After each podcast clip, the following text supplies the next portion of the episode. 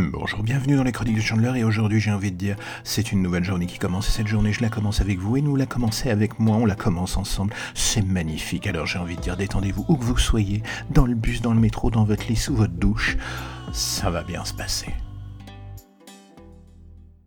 L'autre jour, je me posais une question un peu à la con. Vous savez, ce genre de moment où l'on réfléchit absolument à tout ce que l'on ne devrait pas? C'est un peu comme si votre cerveau enfilait sa casquette et son t-shirt de petit bâtard en chef et sortait l'historique. Et là, soudain, avec un rire un peu sardonique, il se met à tourner les pages les unes après les autres. Et là, on sait que l'on va avoir un tout petit problème, pas juste un en fait, plusieurs, et l'on prend son mal en patience en attendant que la valse des souvenirs se termine et quand c'est le cas, on n'a qu'une seule question en tête. C'est quoi le souvenir que l'on peut laisser dans la tête des gens que l'on côtoie aussi bien sur le court terme que le long terme? Perso, je sais que je suis tout sauf euh, simple à gérer en fait. Oui, j'avoue, je plaide coupable. J'ai tendance à avoir du mal à faire confiance, je suis d'un naturel solitaire et par-dessus tout, je suis rancunier. Putain, le mec qui additionne les emmerdes. Du coup, on ne va pas se cacher les choses, c'est une compilation d'équations plus chiantes les unes que les autres. Et en bout de course, on est en droit de se dire que l'image qu'on va laisser dans la tête des autres en est d'emblée complètement niquée. C'est toujours compliqué de faire l'effort d'aller au-delà de ses mauvaises habitudes et d'écouter les autres, se dire que l'on peut parfois prendre un risque et tenter sa chance. Oui, il y a de grandes chances, ne nous mentons pas que l'on finisse par se prendre un mur dans les dents que l'on reparte en maudissant la planète.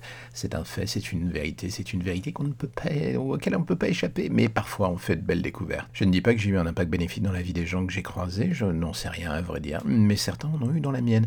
Donc dans le fond, rien n'est impossible, on va dire. Mais il y a toujours l'ombre du doute qui nous accompagne et nous tient la jambe comme un boulet un peu trop lourd. Est-ce que l'on est une belle génération d'égocentriques flippés, incapables de penser aux autres de manière simple? Je ne pense pas, mais chaque jour un nouveau truc aux infos me fait douter. Je vois des choses hallucinantes qui font remettre en question la vision que l'on peut avoir de humain parfois. Il y a des exceptions qui font encore un peu pencher la balance du bon côté. Et au milieu, il y a nous. On regarde l'historique de sa vie, ses petites victoires, ses grosses défaites. On fait le bilan, on détaille la note et l'on paye l'addition se rendant compte qu'il n'y a pas toujours beaucoup de gens pour la partager avec nous le moment venu. Et c'est à ce moment-là qu'on se dit, mais alors qu'est-ce que je laisse comme souvenir dans la tête des autres? Sincèrement, il y a plein de gens que je pensais être des connards ou des connasses qui, une fois la glace brisée, se sont révélés bien plus intéressants que je ne le pensais. Pour une dizaine vers qui j'ai fait l'effort d'aller, combien en ai-je laissé sur le côté? La réciproque marche dans les deux sens, il faut bien l'admettre. Combien pensaient et pensent encore que je suis un ignoble connard mangeur d'enfants? Si je me mets à compter sur le nombre croissant de personnes ayant fini par me bloquer sur Twitter par exemple, souvent pour des raisons dont je me souviens même pas, il finit par devenir évident qu'il y a un souci.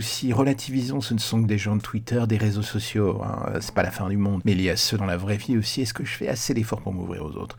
C'est un truc que l'on me reproche assez souvent et peut-être un mois par an cela m'ennuie. Le reste du temps, j'avoue, je m'en fous dans le fond. Et c'est aussi cela le problème. À force de se blinder et de s'éloigner, on ne s'intéresse plus humainement aux gens.